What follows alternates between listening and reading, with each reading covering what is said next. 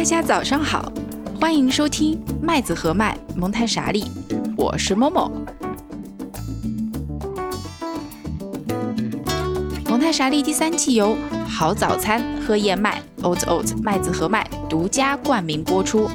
大家可以在我们的网站、泛用型播客客户端、小宇宙、Spotify 和其他各种音频平台收听麦子和麦蒙台傻利的第三季节目。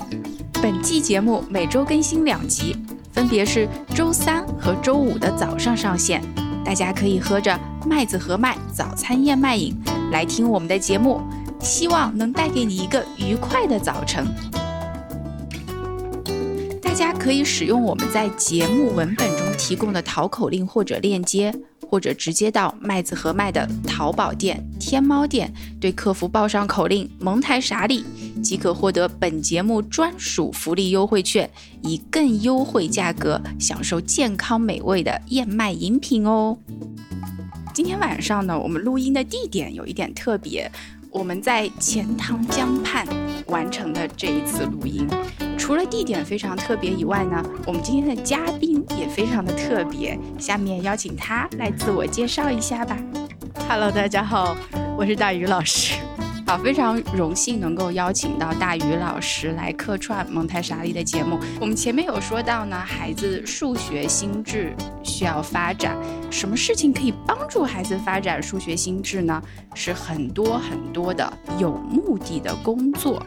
而这些工作会需要一些设备，或者说需要一些材料才能够进行。所以今天我们要讨论的主题就是关于蒙台梭利环境当中的教具的设计。我们首先来说一说“教具”这个词，或者什么叫做教具。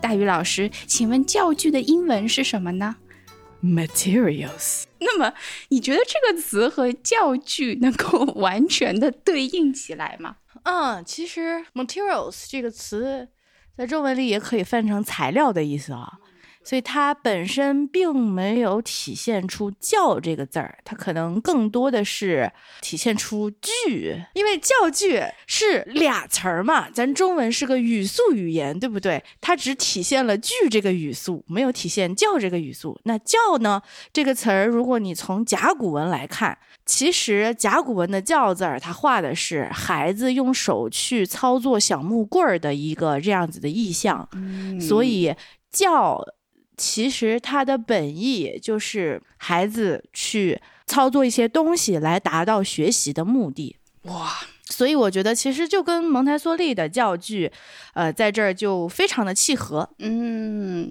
那这也提醒到大家一点，就是这个“教”并不是。教这个发音，我们说的教具，事实上是能够帮助孩子进行自我学习的一些工具。大家一定要从这个角度来理解我们今天所说的教具，千万不要把它想成是由老师通过操作以后，把一个观念再用语言给表述出来，带给孩子的一个东西，我们才把它叫做教具。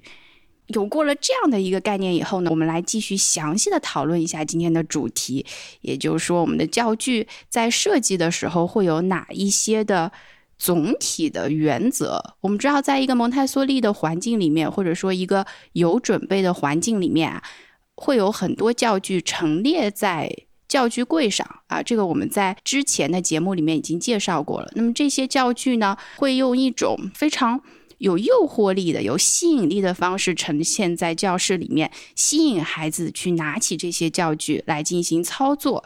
那接下去我们就来讲一讲这个教具的总体设计原则啊。我这里还要再介绍一下，那现在呢，大宇老师是有过三六培训的经历的，所以他是一位有三六。培训背景的老师，当然大宇老师也是一位六十二的小学老师，是我最最最最亲爱的同事。其实我是一个小学老师，只是我一不小心就学了一个三六，再一不小心又翻了一期三六的培训，所以莫名其妙的就被拉来了，录了这期三六教具的这个节目，所以非常多的不经意凑成了今天的巧合。缘分，一切皆是缘分。好，默默现在呢，大家也知道是在进行三六的培训，因此我每天呢上午的时间会听一个讲座，看培训师怎么进行教具的操作，而在下午的时候呢，我们就会进行实操的部分，也就是我们会进到一个已经预备好的环境当中进行教具的操作，会假想有一个小朋友在边上，我给他示范这些教具。那在操作的过程当中呢，默默越来越觉得说。蒙台梭利设计的一些教具是非常的有逻辑和非常的清楚明确的，所以有一些想法想要和大家进行交流。当然，在这里我还想提醒大家注意一点，就是我们虽然把这些教具都称为蒙台梭利教具，但并不是说所有的教具都是由蒙台梭利本人来进行设计的。他有好多的合作者，并且有很多的蒙台梭利老师参与到这整一个教。具的设计过程当中来，有一些教具是在蒙台梭利的设想下，后来由别的老师来完成的。比方说，像大多数的零三的教具是由另外的老师完成的。三六的教具里面呢，有一批非常经典的教具，当然是从蒙台梭利本人的设计开始慢慢传承下来的。嗯，这些年里面呢，也有一些会有不一样的地方吧，可以说。六十二的教具呢，主要是由蒙台梭利的儿子马里欧主导进行的，当然也有很多的很多的老师在里面贡献了自己的力量，所以大家千万不要以为蒙台梭利是一个人孤军奋战，在家里面闭门造车造了这么多教具出来哈。啊，我们终于要说到这个总体设计原则了，刚刚又聊了一段有的没的，不好意思啊，它有几个最。朴素的原则，我们今天先从教具的硬件来看，也就是教具本身的一些原则来看。我们之后会讨论到示范当中会有哪一些原则。所以教具本身有一条原则叫做从简单到复杂。那么大宇老师，这个要怎么去理解呢？什么叫做从简单到复杂呢？这句话这么简单，我需要很复杂的解释它吗？你要能不能展开说一说，什么叫做？从简单到复杂，比方说在什么教具里面，它有体现到这个从简单到复杂呢？嗯，好，从简单到复杂，顾名思义，就是一开始你会先示范一些稍微简单一些的工作，然后慢慢的去增加工作的难度。比如说，在日常生活区域有一个叫做倒的工作，它其实是一系列的工作。那么在最开始，呃，去示范这个倒的动作的时候，我们会用相对容易操作一些的材料。呃，第一个工作应该是倒豆子，就是孩子会要用小壶将一个小壶里的豆子倒到另外一个小壶里边去。为什么说一开始倒豆子比较简单呢？因为豆子它是固体的，如果你撒出来了，你直接捡起来就行了。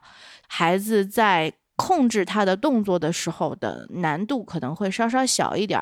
完了，出了错需要把它收拾起来的过程也会简单一些。但是到了后边，随着孩子手部肌肉的发展，我们可以给孩子示范一些更有挑战性的倒的工作。所以到了后来，我们可以给孩子示范倒水的工作。那么水是一种液体，比豆子要更难掌控。万一孩子不小心将水倒出来了，那么收拾的过程也会相对来说要复杂一点点儿。收拾的部分不是最主要的，主要的还是对于倒这个动作的掌控本身，倒豆子要更容易控制什么时候停，什么时候开始。但是倒水。可能比较难把控一些，所以呢，类似于这样子的设计，其实它是穿插在蒙台梭利所有的区域的这个教具中都存在的。不光是我刚刚说到日常生活，那其实像感官区域啊、数学呀、语言，它都存在一个这样子由简单到复杂的规则。那其实这个规则也很好理解，它的目的就是。我们慢慢来，一点一点来，不要操之过急。对，这就像打游戏一样。虽然默默不打游戏，但是这个是打游戏的普遍的这样的一个程序，就是先有一层第一关，比较简单一点。当你第一关可以打通关了以后，你就可以开始打第二关，而且它这个关卡是非常明白的陈列在教具柜上面的。你会看到说，哦，你第一关通关了以后，你的稻谷物已经比较好了之后，你就可以开始倒水了。倒水就在第二层。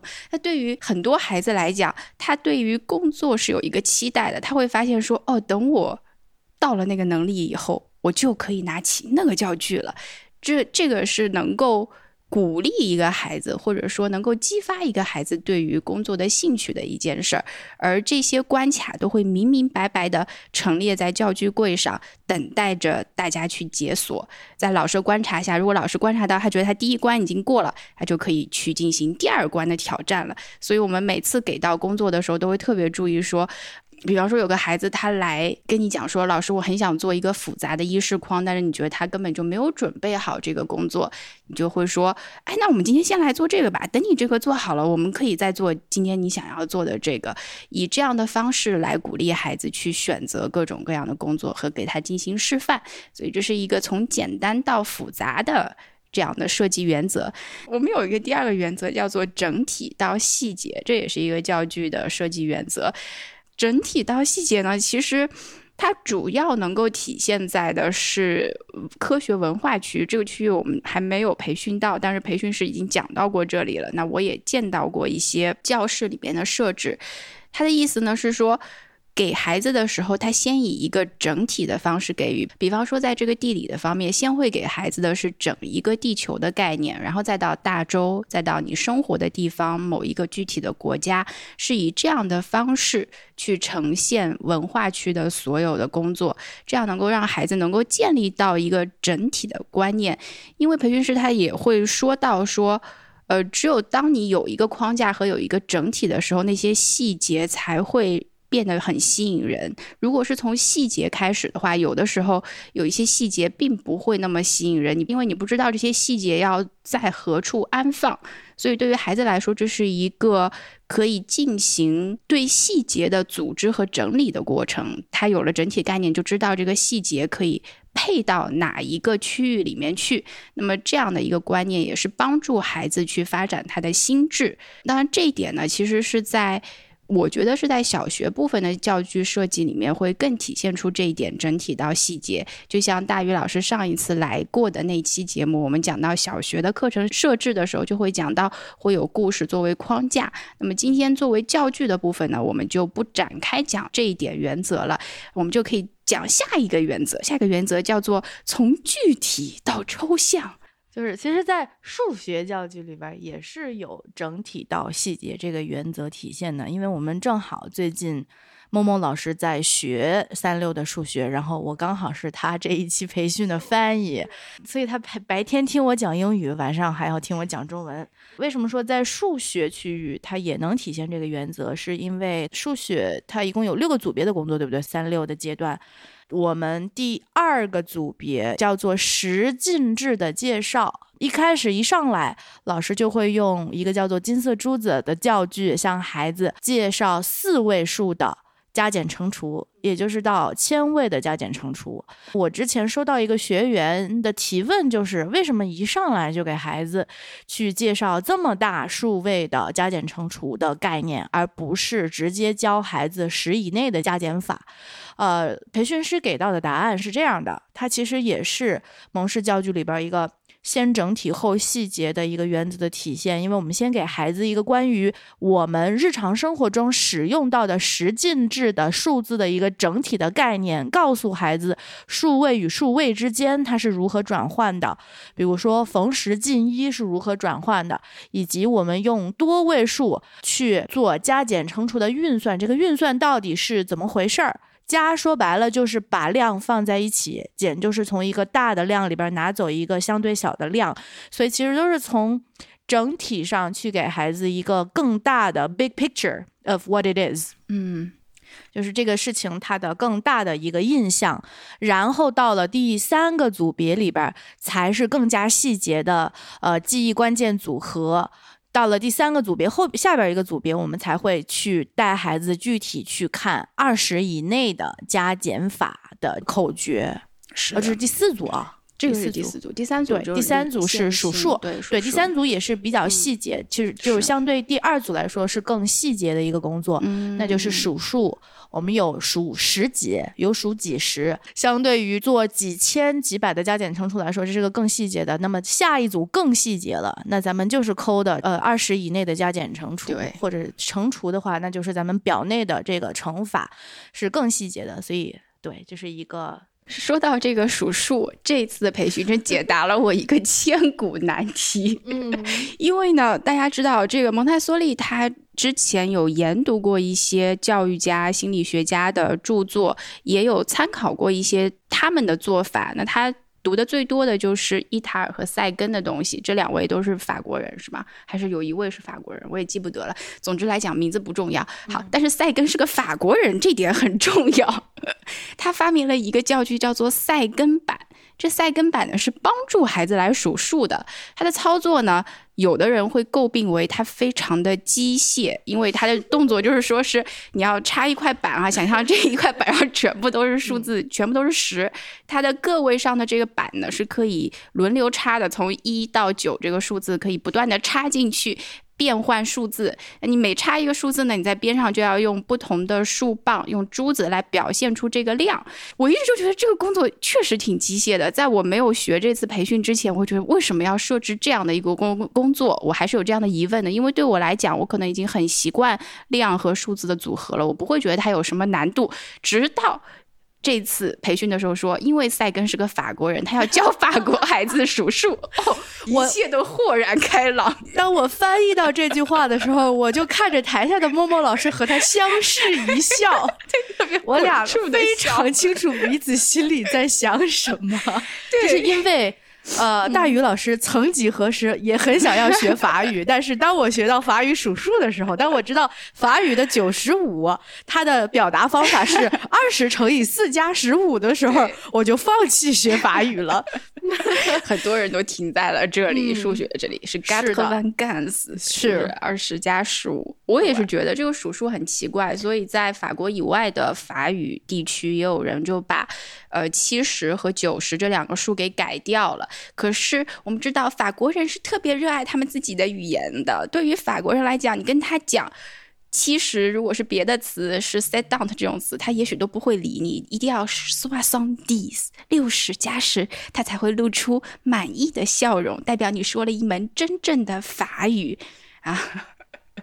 对，所以这也是涉及到蒙台梭利本土化，如往大的说是个本土化的问题，因为你这个东西在中国教真的是一个 no brainer，我们叫做不需要花费脑子的事情。你为什么要搞得搞得这么复杂？有三个 chapter，呃，不是三个 chapter，三个工作来做这一个事情来做这一个，我们可以就跟孩子随便说一下啊，这是十五啊，这个是十六，就完事儿了。他为什么要设计出这么多教具？可能也是，呃，从法国自己的文化和语言这边直接拿过来用，然后我们把它翻译成中文，它的。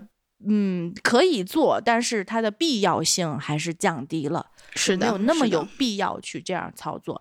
但是对于有特殊需求的孩子来说，我觉得可这个教具还是真的能帮助到这些孩子的。对对对，因为我之前有工作有教过的一个小学年龄段的孩子，那个孩子已经六岁快七岁了，他对于十几、几十名称是无法对应到量的。所以他其实数数的时候，对于这个孩子来说，他有点像在背唐诗，一二三四五六七八九十，他就是当一串音节给他把这个声音发出来，但是他并没有办法知道九代表是什么意思。这个是孩子本身他可能成呃这个有一些发展上的偏差。我当时工作的那个学校是既有小学又有蒙氏的三六的环境，所以我是去隔壁三六的教室借了一套赛根板过来帮助他。我觉得，诶，好像他是真的需要这个工作，他才能知对道十五具体是什么的。因为根据大宇老师讲的话，像有的孩子他听到三十五，你让他写下来的时候，他是没有办法进行对应，他会是三，然后再写一个十在中间，再写一个五，因为他没有这个数位或者位置的概念。那像赛根板这个工作就能够很好的帮他理解这三十五这个量到底是由什么来组成的。对所以呢，这个工作也有一定的意义，可以帮孩子更加清楚量和数字之间的对应。但是呢，数数这件事情在中文里面确实没有这么的难。呃，如果是法国小朋友的话，我相信在经过那么多的重复之后，确实是对他很有帮助的一件事情。在中国呢，就帮助厘清数和量的关系，好像没有那么那么大的一个作用哈。但是我觉得英语可能也有相对的有一定的用处。英语也有用的，因为你像 eleven、twelve，你没有办法从 eleven 这个词字面分析出来，它是由一个十和一个一组成的，不像咱们中文十一，十一是啥？就是一个十和一个一呗。对对对，是的。哎，所以嘛，中国教具的本土化也是可以有很多的发展的余地的。中文用来学数学是很方便的，但是我们的中文用来学语言真的是太难了。你说的中文用来学语言，你能再说一下是什么意思吗？怎么说？就是你要真正的很好的去掌握中文这一门语言，并且能够使用这一门语言去帮助你获取信息。呃，或者是进行很精确的自我表达是非常难的一件事情，是相对于英语来说，相相对于表音文字来说，是更困难的一件事情。没错，你很好的承接了我下一个要讲的主题，就是关于自我表达。天呐，大宇老师，感谢你哈！我下一个单口节目，大家可能都已经被剧透了，就是关于自我表达的。没错。汉语，比方说一种书面的自我表达，你要用来掌握的话，真的是比较困难。现在有一些三六的教具正在往这方面发展，想要能够帮助孩子自我表达，但是确实受限比较大，对不对？我们在教室里面，我们也有看到过一个教具，可能大家有看到过，叫做汉字屏风，这上面会罗列出一些汉字来，想要孩子从上面能够拿取一些汉字。来组成一句话呀，来进行自我表达，然后孩子又能把这句话给抄写下来。但是呢，这个上面的词汇是远远不足以满足孩子这个时候已经有的口语表达的能力。也就是说，他不能够以我手写我心，他只能以。他的手写很小的，他一部分口语里面能表达的内容，这就是比较可惜的一件事情。我们知道，在英文里面，哎，其实大宇老师是在美国培训的，是吗？三六，你可以讲讲在英文里面这个书写，比方说帮助他自我表达的教具，它的设计是怎样的吗？其实通过英语。来达到完全阅读，或者是能够达到有创造性写作的能力，比中文来说肯定是简单多了。因为你英语就二十六个字母，你这二十六个字母吃透了，完了在学习一些比较有限的发音规则之后，你基本上你这个词儿你能说出来，能读出来，就能基本无误的把它写出来。即使你可能会有一些特殊的拼写规则。你会出一些小错误，但是不会影响你整体的自我表达，或者不会影响你整体的阅读能力。其实，在美国培训的时候，我们学的语言的部分就非常的清晰，非常的简单，非常的符合英语逻辑。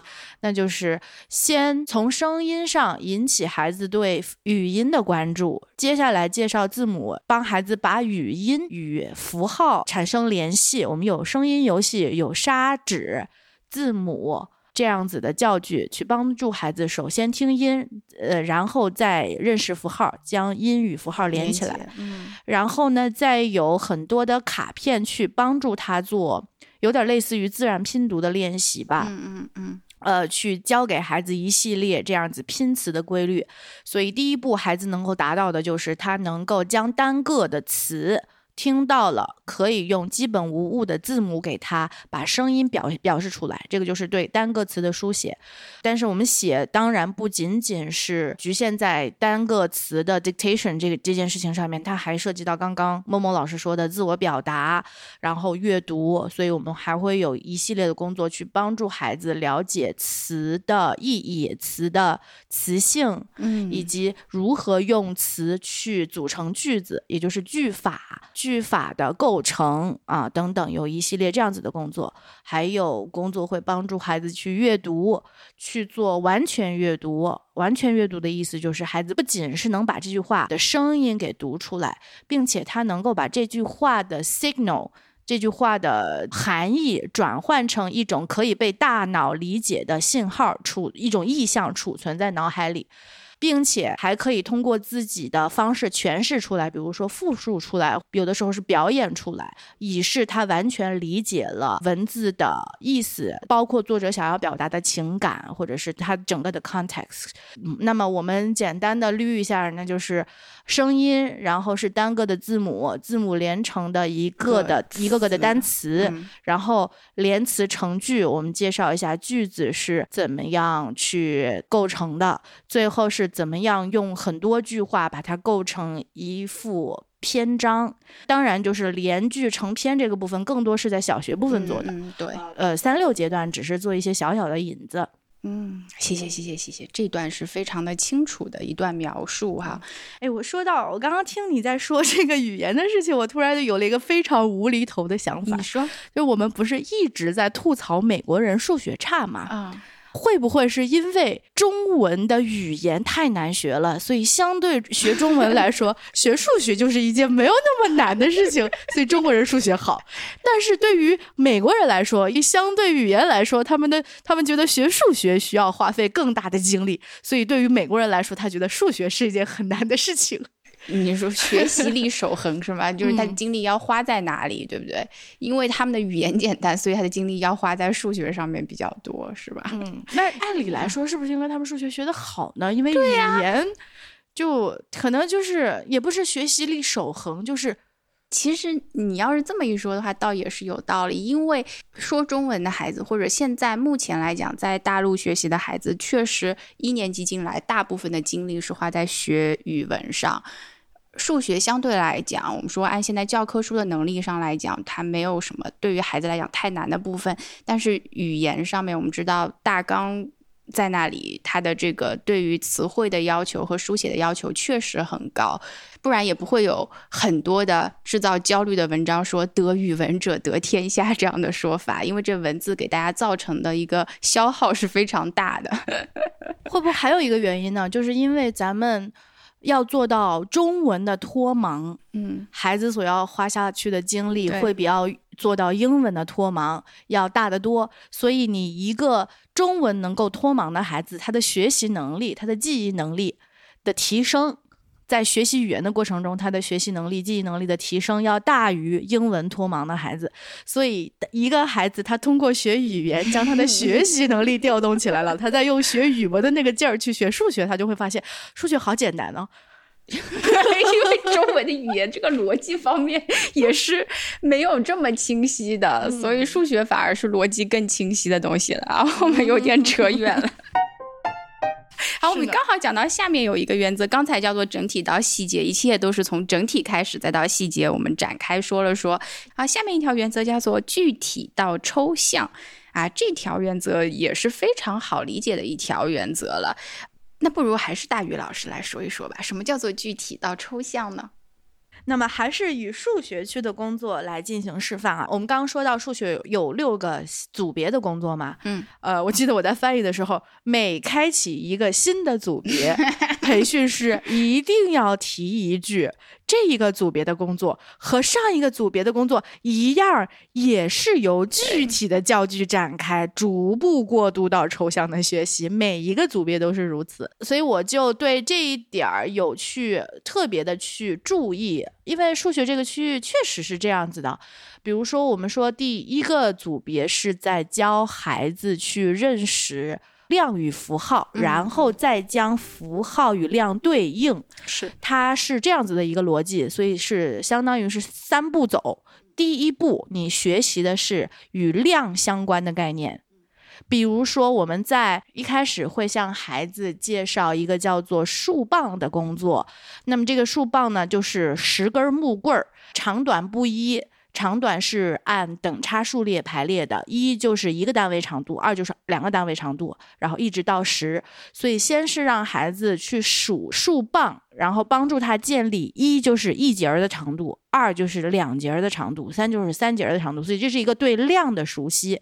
等孩子操作过，就数过这个数棒之后的某一个时间，老师才会介绍一二三四五六七八九这几个符号如何书写，那么就是介绍到了符号。符号相对量来说是更加抽象的嘛，因为我们看到量，你就算一个不认识阿拉伯数字的人，比如说你学的可能是缅甸的语缅 呃缅甸的数字，OK，或者你是一个腓尼基人，你不是生活在现代，你没有见过阿拉伯数字，但是你在数石头或者数木棍儿的时候，你即使不认识这个符号，你也知道。这是两块石头，是三块石头，啊！但是符号是更抽象的。如果你没有学过这个符号的人，你看到这个符号，你是没有办法判断它对应的量具体是什么的。所以我觉得这里就是一个具体到抽象的一个表现。所以先给你具体的东西，告诉你这个量是什么意思，完了再帮你把更抽象的符号与这个量进行对应。啊，那这是第一个组别，我们是这样的，后面每一个组别都是这样，包括我们说到第二个组别，呃，介绍十进制的呃数字，同样的也是用一个叫做金色珠子的教具，先告诉你什么叫个位，那就是一颗一颗的珠子；什么叫十位，那咱们就是十颗珠子穿成了一个串儿，这一串儿就叫做十；百就是十串儿十的珠子组成的一个正方形或者是一个平方，十的平方。这个叫百，孩子可以去触摸，然后去数这些珠子，帮助他确定对于这个个位、十位、百位、千位的量的理解。之后，我们下一步才会向孩子去介绍个位我们用什么样的符号，那就是一到九；十位呢，还是一到九，只是我们后边再添上一个零来表示一个十、两个十、三个十；百位是添两个零，这个符号是后边介绍的。下一个工作才是帮孩子。将量与符号对应起来，其实我觉得这也是很符合孩子的学习的一种特性吧。他可能对于实际他能看得见、摸得着的东西，他对更更 concrete 的东西，他是能够理解的。一开始你给他非常抽象的东西，那可能就会变成死记硬背，他可能不理解这个到底是什么。但是你让我学这个，我就学了，我就背下来了，我就知道。一竖那就是一喽，我可能不知道一是什么意思，但是你你告诉我这个是一，我就记住了它这个符号的声音叫做是一，对，但是它其实并不是真正的理解了一的含义，是，所以我觉得先给孩子一个具体的东西，完了再将抽象的这种概念去链接到这个具体的教具上，这一点是非常非常符合人类的思考的一个习惯吧，是不是？对对。而且呢，这一点啊，我还记得在培训当中，呃，我我变成一个培训分享会，但我觉得这次参加三六的培训对我来讲是非常值得的。我本来会觉得说，呃，我已经学过小学的阶段了，我在学三六的时候会不会有点多余？但我发现说。其实不是这样，因为三六阶段有很多三六阶段的教具是回应这一阶段孩子特点的，你必须时刻记得是这一阶段的孩子需要什么，而不是想到说啊这一阶段我就给他下一阶段的东西，他也掌握不了，他的心智发展还没有到那个水平。那这个阶段的孩子就特别需要这种很具体化的东西呈现在他眼前，才能够给他留下很深刻的一个印象。但是由于我们成人以都不是以这样的方式去学习的。其实我们也不知道这些东西在孩子的心里到底会留下什么印象。但是我目前是很相信，说这些数也好、量也好的概念，可以以一种完全不同的方式，在激发着孩子的他的下一步的心智的发展。只是我没有经历过这样的事情，我也没有办法去。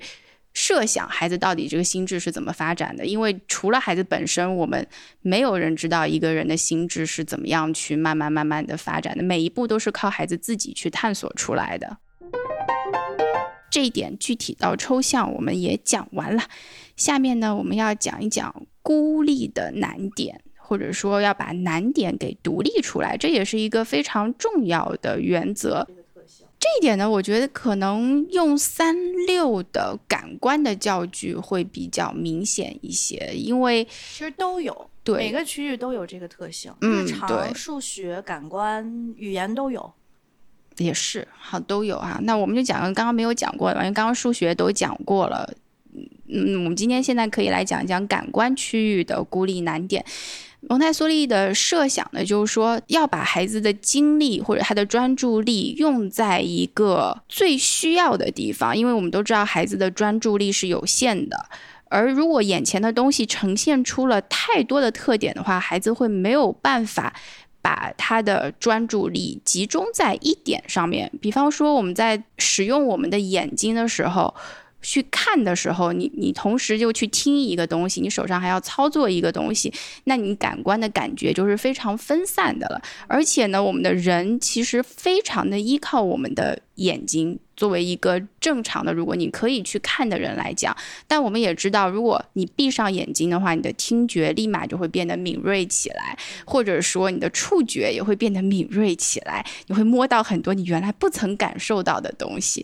好，那么三六阶段有孩子有一个特点，就是说他正在感官精致化的阶段，他需要各种各样的东西让他的感官能够变得更加的精细。所以在这一点上面呢，这些教具。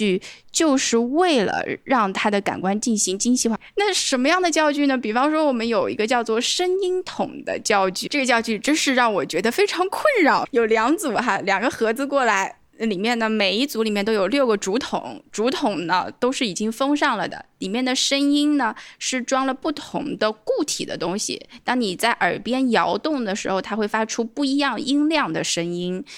两组的设置是一样的，所以你可以进行配对，你也可以单独挑一组声音筒出来进行一个排序的工作。我第一次听的时候，不瞒大家说，把我搞得是面红耳赤，因为我跟大家都不熟。我我跟一组学员，大家一起要来使用使用声音筒，大家就说：“哎呀，默默老师，不如你来示范这个工作吧。”所以呢，我就好，但我连这些声音到底怎么样都没有听过，是不是很后悔。然后我拿到耳边这么摇摇摇摇摇啊！听完这个我说好，这两个一对，结果到配到最后配错了，因为有一个声音更轻更轻的，它装了好多沙子，一几乎一点声音都没有。所以这个教具从外形上面来说，它是完完全全一样的。你唯一能够分辨出它不一样的地方，只有它的声音，需要孩子集中精力的去听这个声音，以此来达到。感官精致化的目的，我的感觉是，我的感官在培训中有得到那么一点点的精致化，但是我也知道我的精致化它不是一个持久的过程。一旦我不再操作这些教具了，或者隔两三个月，我很可能又听不出来这些区别了。但是我在经过了很多次。嗯三五次之后，我发现我自己是可以真的去听出来它的不一样的，只是它持续时间很短。那对于三六阶段的孩子来讲，他这个精致化或者他这个印象进入到他的心智里面，很有可能能够保持一生的时间。可是我们也不知道，因为每个孩子的本身他具有的。这种敏感性是不一样的，有的孩子天生就对声音会敏感一点。像大鱼老师的话，他几乎我可以说他是有绝对音感的人，所以他即使不用这一套教具，他也没有用过这套教具在幼儿园的阶段，但是他的音准就会非常准，让我非常非常的嫉妒和羡慕。这一点，这一点是孤立出难点。那这一点，我们说也是教具设置的一个原则啊。教具设置还有一个原则呢，是关于错误控制。但是我有点摇摆，错误控制放在教具里面，但它是一个总体原则，但它并不适用于每一个教具。不是说每一个教具都有一个专门设计出来的错误控制，但是在一些感官的教具里面。是有错误控制，主要是在感官吧？还有别的区域有吗？大宇老师啊，今天今天你听没听课啊？今天听没听课？今天数学是那块板嘛？那块板对我来讲啊，好，那也是一个挺机械的控制哈。主要在感官和数学区里面会有一个控制。这个错误控制是什么意思呢？我们请大宇老师来讲一讲。错误控制就是孩子得明白自己做错了，但是是以一种他内心可以接受的方式意识到他做错了。就好像说，我们自己在犯一个错误的时候，当我自己意识到我犯的错误，我会觉得啊，原来这个东西应该这么做，我会立刻就产生一种，哎，我是可以解决这个问题的，呃，这个错误对我来说并不是一个不可跨过的坎儿。但是，假如是我犯了一个错，这个时候，默默老师走到我旁边，冷冷的看我一眼，说：“你这个做错了。”我真的就会产生一种想扇他一巴掌的冲动。我说：“我错了，要你告诉我干嘛？我自己不会发现的，是不是？”所以，蒙台梭利的错误控制呢，就是为了防止这种现象的出现，这种情况的发生。呃，有一些教具。它的设计是让孩子自己能够在操作的过程中就意识到他自己做错了，他能自己发现自己的错误，并且很积极主动的去把它更正过来，而不是由他人指出孩子的错误，让孩子特别的难堪或者是很生气。而不会想要去改变这个错误，他其实也是向孩子传递了一种比较正确的对待错误的观念。是因为现在很多成人他的抗挫能力真的是很差，他没有办法承受任何自己有不完美或者是有有缺陷的地方。他一旦我是遇到过这样子的人啊，一旦他觉得自己哪里做的不好了，他就会崩溃。有的没的，他说了这么多啊，那举几个错误控制的例子吧。嗯，刚刚默默老师说要用感官教具举例，那么其实感官区的第一个工作就是一个非常好的错误控制的例子。感官区的第一个教具叫做带插座的圆柱体，呃，是什么样的呢？就是它有一个木质的插座，它有四组这样子的教具，那每一组都是由一个长长的长方体的木质的插座，加上十个尺寸不同的圆柱体组成的。它四组教具里边，每一组教具它的维度变化都不太一样啊，有的是两个维度发生变化，可能就是它的宽和长会发生变化；有的是高会发生变化，因为我们的圆柱体是一个。立体几何里边的图形，它是有三个维度的，它有长、宽、高三三个维度啊。这个扯远了，反正就是这这四套教具不太一样了。Anyway，其中第一套呢，它应该是高度都是一样，但是这个圆柱体的底面的直径是不一样的，所以它是从细到粗的。那孩子要做的其实很简单，因为这是一个很小的孩子，差不多三岁左右的孩子就能做的工作。这个工作我们成人可能听起来觉得啊，这么简单的东西要做吗？但是我们不能以成人的思维去思考。对于一个三岁的孩子来说，这个工作还是非常有意思的。那这个工作具体是怎么做的呢？那你就是要分别把这十个不同粗细，但是是相同高度的圆柱体，给它从它的各自的孔里给拔出来，打乱顺序，完了再给它插回它自己的那个对应的眼儿里边。但是孩子在插回去的过程中，如果它中间有一个圆柱体插错了。呃，最后那一个圆柱体的直径肯定是要大于最后那个坑的圆形的直径，它是插不进去的。这个时候，教具本身这个插不进去的这个现象就告诉了孩子，你前面做错了哟，而不是默默老师渐渐的在旁边告诉这个孩子，你做错了，重做，是不是？而是教具自己本身告诉孩子。孩子做错了，整个孩子完成这个工作的过程是独立的，是没有他人干预的，所以即使孩子犯错了，他也不尴尬，他能够自己发现自己的错误，并且。自己给改正过来，所以这个是呃错误控制对于孩子来说，它存在的一个很有必要的地方，就是它其实不仅是为孩子提供了一个更好的去把控他工作成果的方式，更重要的是，它对于孩子的心理建设也是很有意义的。它会让孩子能够接纳自己的不完美，能够正确的去对待错误。对对，是关于这个。带插座圆柱体啊，其实我也很有体会。这个工作呢，我在小学里面也是没有做到过，因为它是一个感官的工作。小学里面也已经不在这个感官精细化的敏感期里面了。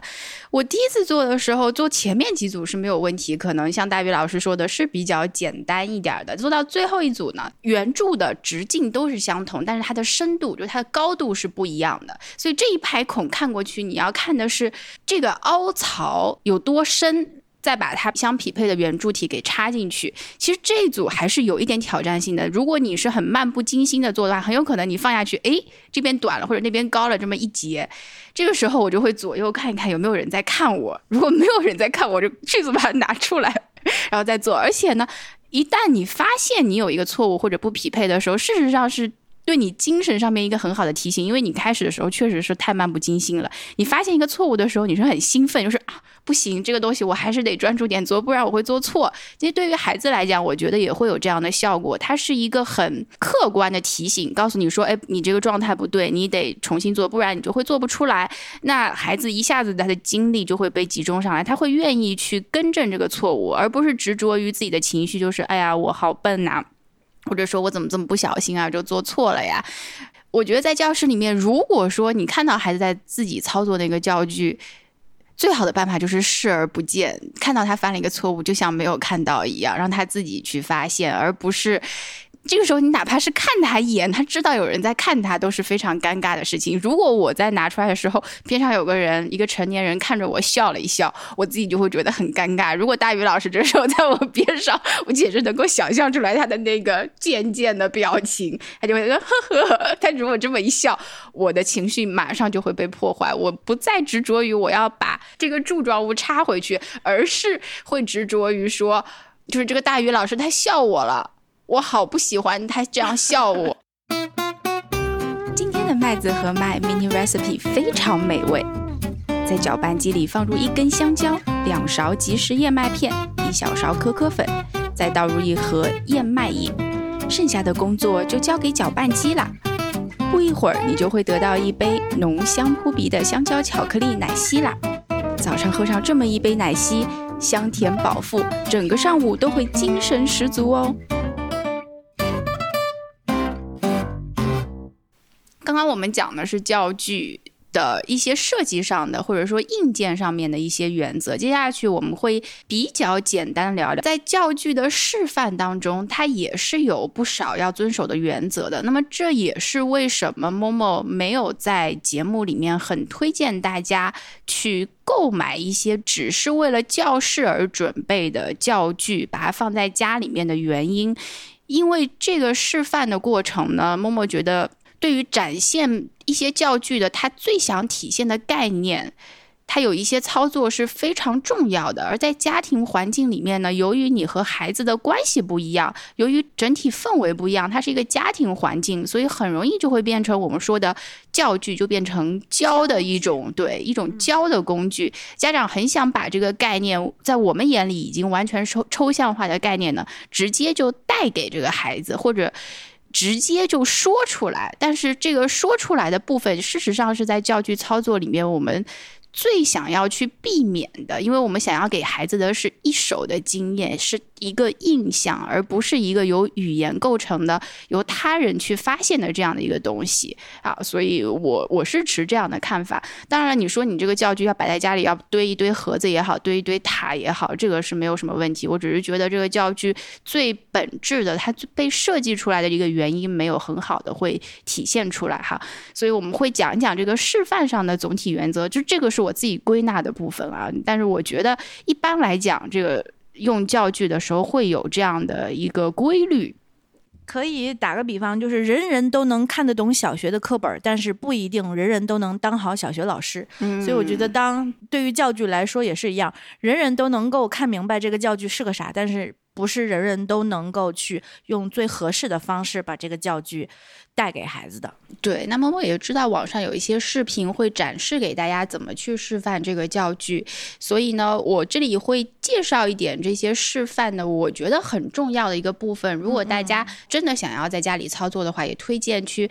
在看视频的时候，也许根据默默讲的这些会更有概念一点，理解一点那些事情为什么要这样做，或者你也许看到视频里面会有疑问，就是也许会有更好的方式吧，我们会这样去讲啊。因为现在网上有好多的教学资源，我觉得大家只要有兴趣想要去找都可以找到。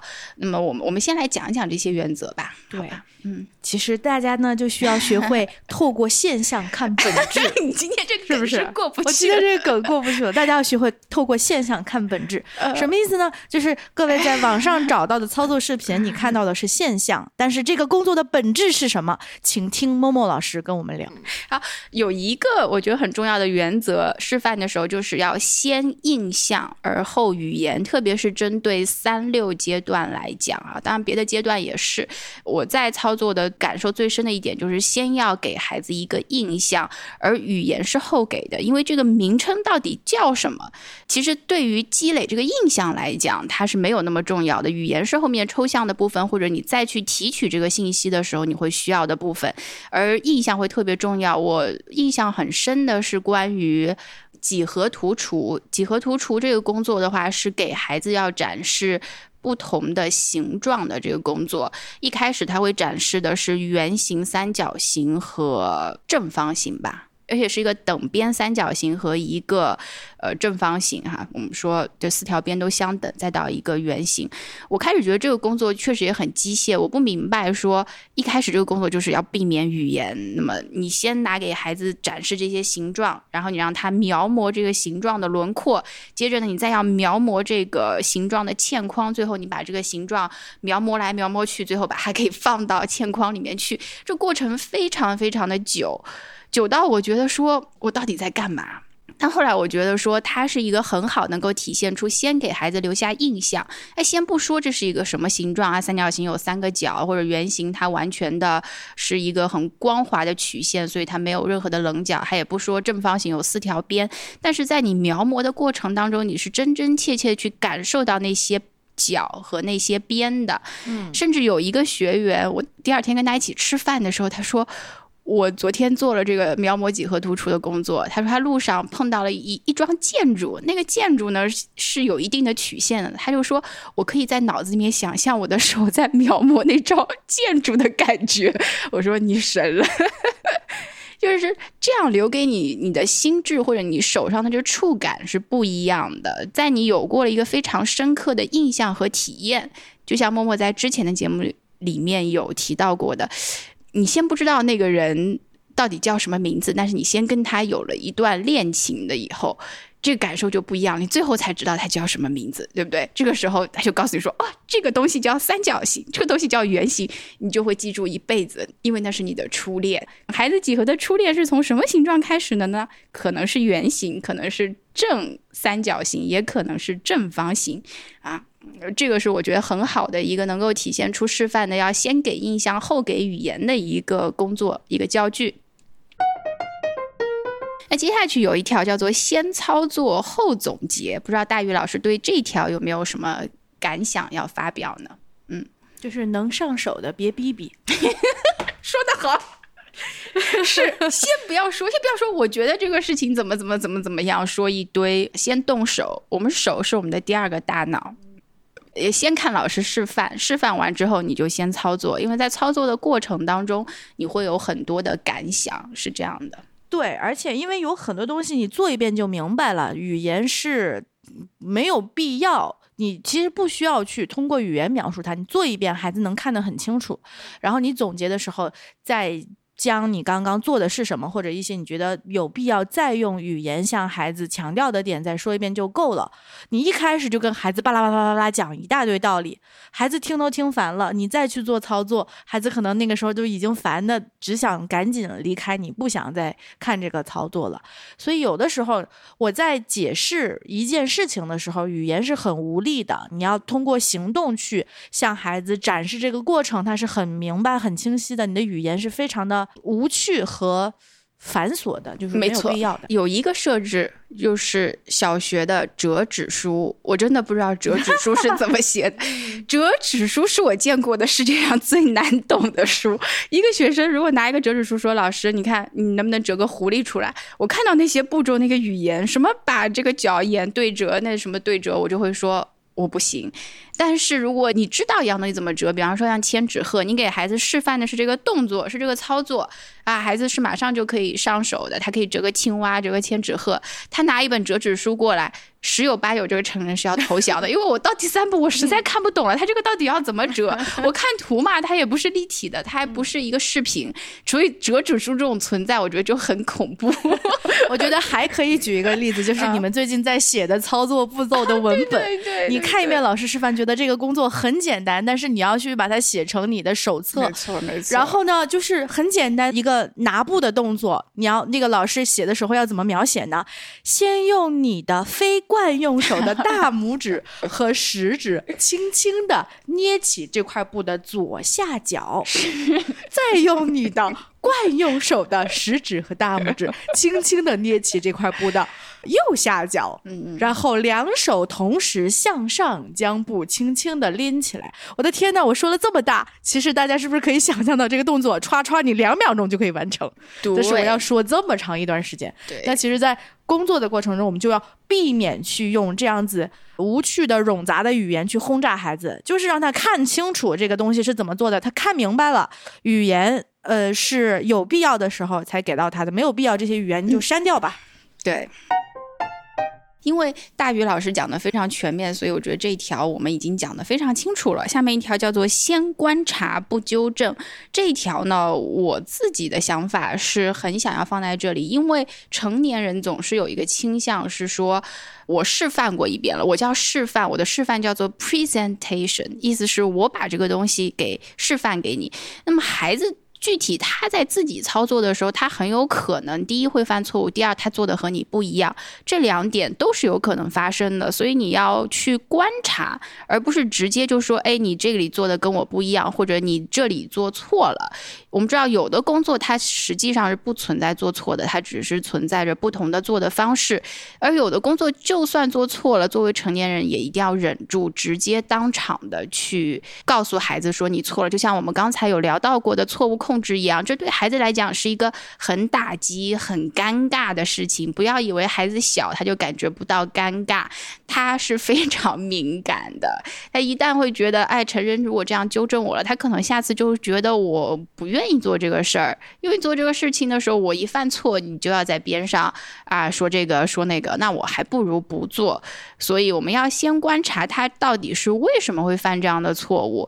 嗯，在你心里有底之后呢，你可以选。选择是再一次选择合适的时机跟他进行示范，或者说你发现他根本就不具备做这个事情的能力，而这件事情在我们小学教室里面是经常发生的。我不得不承认说，我们的观察还有待提高，尤其是我。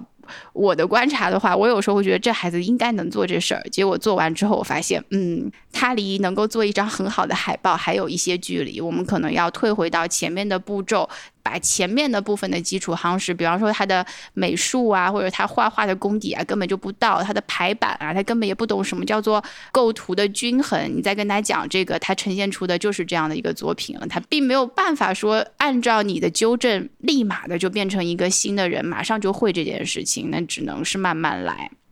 我们现在成人有这种天生的冲动，想要去纠正别人呢？它可能是来源于我们自己从小所受的这种传统教育的一种思维惯性。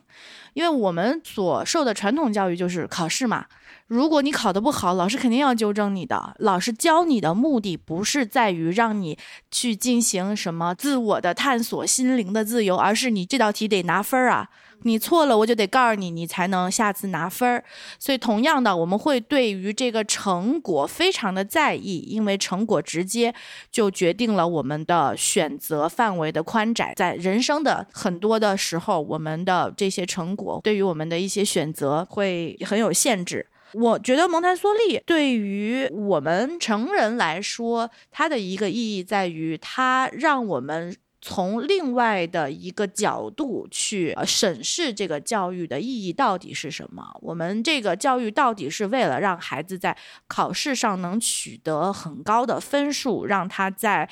呃，这种筛选的过程中不落下来，我承认肯定教育有也需要承担这一部分的义务。但是从另外一个角度，或者从一个更个人的角度来说，教育的本质是需要帮助每一个人去提升自己，成为更好的自己。但是每一个人都是不一样的，每一个人的起点不一样，玻璃天花板也是不一样的，它的 glass ceiling 的位置也是不一样的，是不是？你要在自己的。提升的空间里去提升自己，而不是是说我要一刀切，所有的人都达到那一个状态，也是达不到那个状态的。那么不纠正就在于你其实是在自己的范围内去提升自己的，然后你是使用自己的力量去往上走的。我纠正你，有点像拔苗助长的意思，就是我觉得你这里不应该错，你应该在更高的这个位置，而是我对你的，我对他人的一种强。加的期望在这儿。所以这是传统教育里边带来的一种呃惯性思维。你要从传统的老师转型成蒙氏老师的时候，你要迈过这个坎儿是非常难的。对，不在于你不理解这一点，而是你很多习惯上的动作会带出来，就会产生焦虑。就是大言不惭的说，我从小就是一个学习学习不太需要家人去操心的一个人。所以我觉得到现在我在给我们班小学的孩子上课的时候，有一些东西我觉得很简单，我说一遍你就应该明白了。但但是你如果我说了一遍不明白，我跟你说第二遍你还不明白，我自己内心 就会有一种挫败感和一种焦虑。我说我我说的这么清楚了，你怎么还能不明白呢？如果是我是你的话，我在我我 if I were you，我早就明白了，你怎么还不明白？知道这种这种心理是很不对的，这种焦虑是很不对，不应该把它转嫁在孩在孩子身上的。但是这种情绪它是没有办法控制，它是会来的，所以你要学会自己去排解，去去压抑，然后去抑制你这种想要去指责孩子、呃纠正孩子的这种冲动。这非常非常难，这需要修炼。就像家长在家里面和孩子做作业也好。我就在想象，如果在家里摆一些感官类的教具啊，孩子没有做对啊，那家长心里面会觉得，哎，我这个孩子是不是有点傻这样子的？那这个情绪是很难控制的，所以最好的就是你干脆不要去想这个事情，眼不见为净。因为我们我们最近在做点的游戏嘛，所以培训师就在说，哎，这个点的游戏是一个数学的游戏，它对正确与否。家长是看得出来的，因为这是四位数的加法。那培训师他就会强调说，这个工作我们之所以要用马克笔这样做，做完就擦掉，就是为了不留任何的痕迹，也不需要孩子把错误的东西带回家。带回家一个这样的东西会徒增家长的焦虑，就是我孩子做错了，这可怎么办？那么干脆就不要看，不要看，就没有任何的事情，一切就很清静。还有第四条呢，其实是我自己在示范的时候，我觉得很有感触的一点，一定要管好自己的语言和动作。这仔细想想，看起来很简单，这真的非常非常的难。第一，我的动作到底清不清楚，孩子到底能不能看清楚？关于这点，我是。只有站在旁观者的角度，我作为一个孩子去看别人的动作的时候，我很明白说，哎，你这个动作我根本就看不清楚。但是我自己在做的时候，简直就是歘歘歘歘歘，三下下午初二我就把扣子给解开了。我边上的那个小朋友，那假想的小朋友，我在想，他如果是一个三岁的小朋友，他有可能也看不清楚。那这些是需要通过练习才有的。并不是说大家可以一蹴而就的就可以把这个动作就可以拥有，所以他才会需要那么多的培训，大家会需要去摸索是这个事情怎么样展示是清楚的。第二个是关于语言呢，在小学的部分，我觉得更为重要，因为在 Casa 的示范里面，我们说做动作的时候是不给语言的，让孩子可以专注在动作上面，而给语言的话也是非常简单的一个命名的语言，并且给语言就不动作。做动作不语言，就像导游一样，走路不看山，看山不走路，哈，你一次只做一件事情，这样你就不会摔跤。但在小学里面，它是可以同时进行的，所以我会不由自主在小学的示范里面会想，我的语言怎么样能够更精确的给给到孩子。这个在示范当中非常非常困难。我有时候觉得说，哎，这句话不就讲讲清楚吗？但是突然之间要给到一个孩子很精准的这个动作，我觉得非常的困难。这个语言你怎么去描述液体啊，或者固体啊，还有气体啊，他们按照他们的重量能够。应该叫什么呢？沉淀还是怎么？按照它的密度密度去决定它在地层当中的位置，还是怎么样？反正这个话在表述的时候，每一句都不是可以不假思索的，我们用日常的语言可以直接说的。既要孩子能够听得懂那个词，又要保持它的准确性。在这点上面，我觉得还有趣味性。啊，对，还有趣味性，所以达雅还是会有很长的路要走和要摸索。那我就觉得这个事情并不是一个家长能够在家里和孩子在日常生活里面马上能够做的事情，还是要到一个环境当中来，他才有可能实现。首先，他要有这样的时间保证；再有，他要有这样的老师保证；再有，他要有这样的教具保证。所有的既然都要保证了，它就是一个教室的保证，他没有办法在一个家庭的环境里面去做。对。嗯，我又有一个想法，就是可以做一个类比。我觉得老师在上课的时候，其实在我做翻译的时候，这个 mindset 思维过程是很像的。嗯，我在做翻译的时候，是要把别人的语言先自己进行消化和理解，转化成我自己脑中的印象，再用我的话给他用另外一种语言输出。那其实，在给孩子做示范的时候，你也是把你脑子中的一个知识点，或者是一个理解，用自己的语言对孩子进行输出。所以我我在做翻译的时候，我常常发生的一件事情就是，这个老师说的每一个字我都能听明白，他说的啥 我都能听明白，他说的啥不就是这个嘛？但是，一旦我把这个话用中文从我的嘴里说出来，我就。哪儿哪儿觉得不对？我觉得我说的这是人话吗？就是你即使理解了这个意思，你要把它用语言很精准的传递出去，让对方能够接收到你这个信息，并且和你的信息同频，这是一件很困难的事情。是的，尤其是我跟某某老师都是在美国学的，六十二是不是？我们自己的手册就全是英文，我们所以其实也是在脑海里提取英文的对于这一个知识点的理解，对，再用中文说出来，这就是其实无形中做了一个翻译。你还要把英英语的一些梗能够嫁接到中文的语境中来，这个好难，是不是？这个好难，因为像。今天，比方说我们现在在讲数学区域嘛，我们就会有一个关于 square 的讨论。因为 square 在英文里面，它既有正方形的意思，也直接就是平方的意思。你说 this is a square，a square of six，这其实是好理解的一个东西。但是今天像有一些学员就会说，那么六的平方，我们这么早就要给孩子六的平方这个概念嘛？呃，这就是两个词，有的时候就可能要自己思考一下到底是不是了。还有一个我印象很深的就是关于 kingdom。因为我们小学里面会注意到，就 kingdom，英文里面很好玩。还说植物动物界的话呢，呃，如果直译过来就 kingdom 的话，我们就会说是植物王国和动物王国。大多数的这直译是这样，当然我们中文里面有有中文的叫法，叫做植物界和动物界。呃，这两个说法，我觉得。没有问题，更科学的表述是应该是借，但就像大宇老师说的，我们会在趣味性上面有那么一点的损失，有的时候会觉得那个损失有点可惜，因为是个王国，给孩子的印象和一个界是不一样的。这界要不然就是神话故事天界、人界、神界那种概念。要不然就是一个很科学的一种界限的感觉，而并没有一个王国那种生机勃勃的那样的感觉，所以就会觉得这种损失有点可惜。那么在趣味性和科学性方面，有的时候得做一个取舍，你到底是更偏向于哪一边？我自己是很偏向趣味性这一边的，我就跟大家实话实说了吧。还有还有一个那个 power 那个词，对不对？多好玩呀！大家知道吗？告诉大家一个冷知识哦，大宇老师来说吧，这是他最近翻译的部。对，今天我我呃不是今天啊，就是近一段时间我在翻译一个叫做金色珠子的工作的时候，它其实是讲到了我们不同数位之间，它其实是有代数意义的。比如说我们的个位，它的教具用的是一颗珠子，我们可以把它理解为一个点；然后十位是一个十的串珠，它是十个珠子连成一串儿，我们可以理解为线。然后摆的金色珠子是十个十的串珠拼成了一个正方形或者叫平方，它是一个面。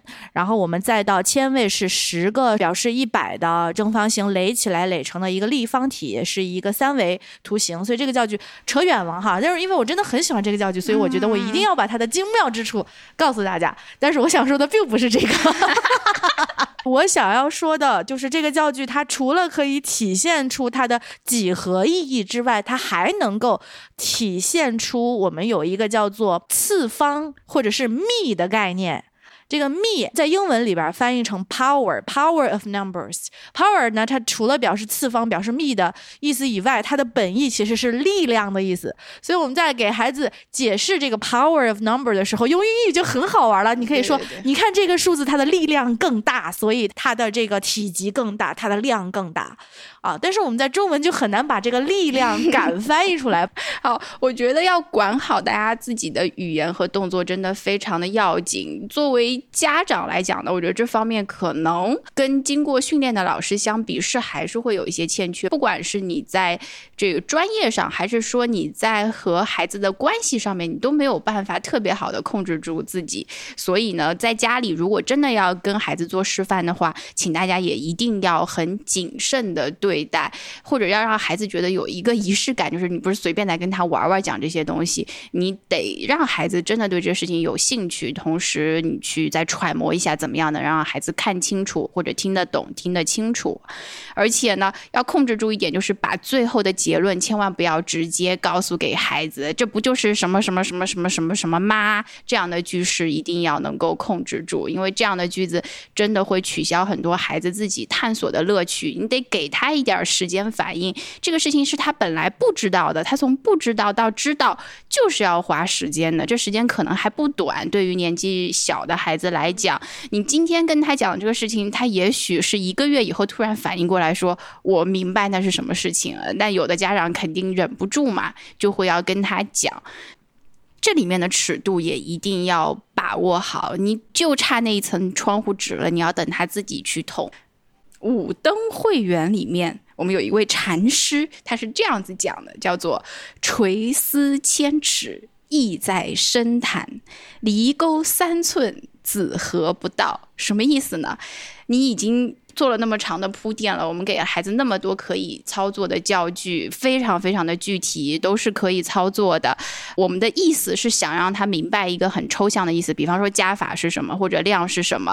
我们的目的在那儿，但是离钩三寸，也就是在很接近他的时候，我们偏偏就忍住了不说话。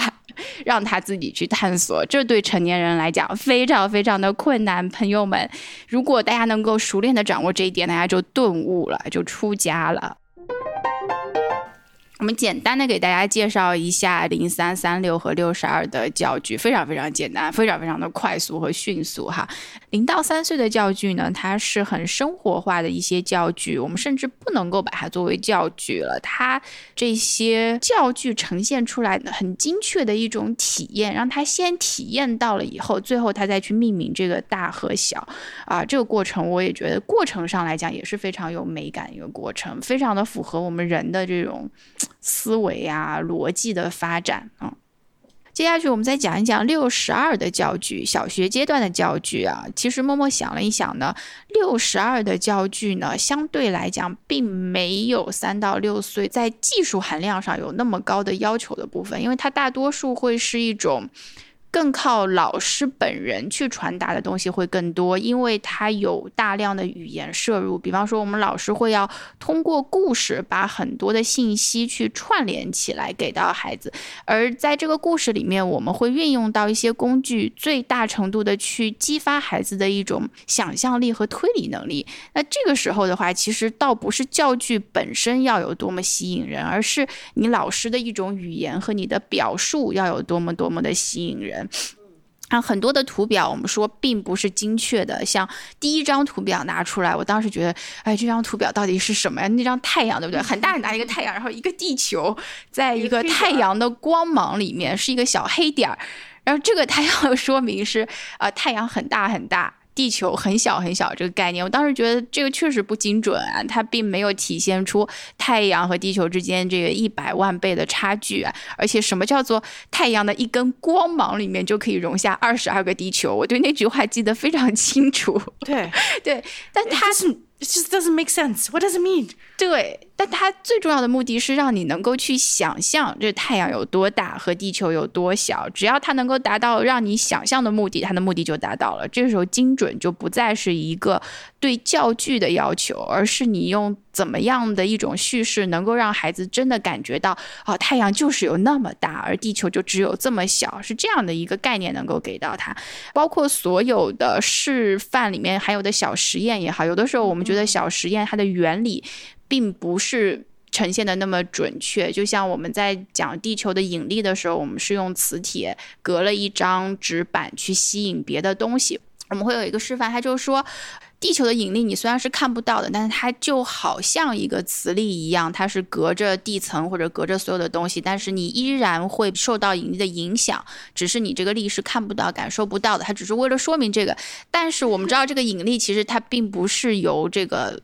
磁力去引发的，这是两个概念。所以我们在这里给孩子的只是一个类似的印象，而并不是一个很精准的引力怎么表述。因为你要说引力怎么表述的话，你现在以孩子的心智发展水平的话，你很难跟他讲清楚这个引力到底是怎么去表述的。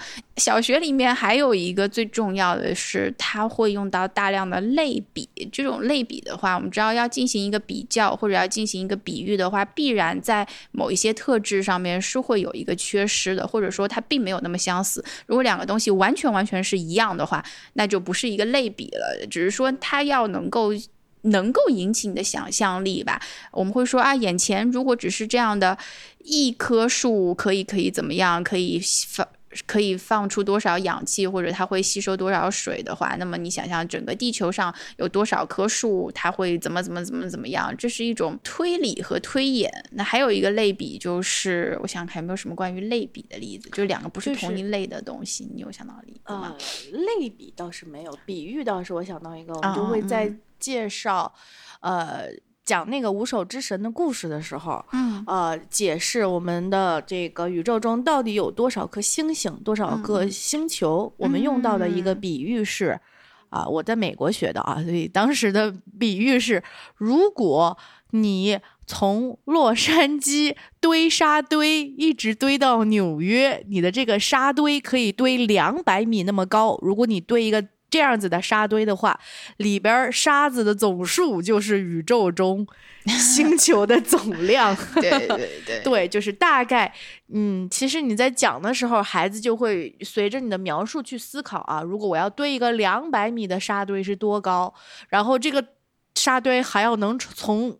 纽洛杉矶堆到纽约，其实你想象一下，它本身并没有什么意义。可是孩子去想象它这个很很宏伟的状态，对，再去想到它这个沙堆是由细小的沙子构成的，这个沙子的。总量是不可数的，它其实就可以类比成我们宇宙中行星的数量，孩子就会有一个这样子的印象，就说哇，那这个宇宙里的星星是真多呀，可能会有一个通过他们自己想象，在脑子里留下一个比较深刻的印象吧。对，虽然依然是印象，但是这里面会有想象的部分，还有推理的部分。这两个部分也是我们成年人在想一件事情的时候很需要的部分，不然你会没有办法去想象一个事情到底怎么会发生。你必须要有一些很具体的语言来描述光速有多快，对不对？那么光，如果说你打一个响指的时间，它已经绕了地球七圈了，你必须要用这样的语言去描述。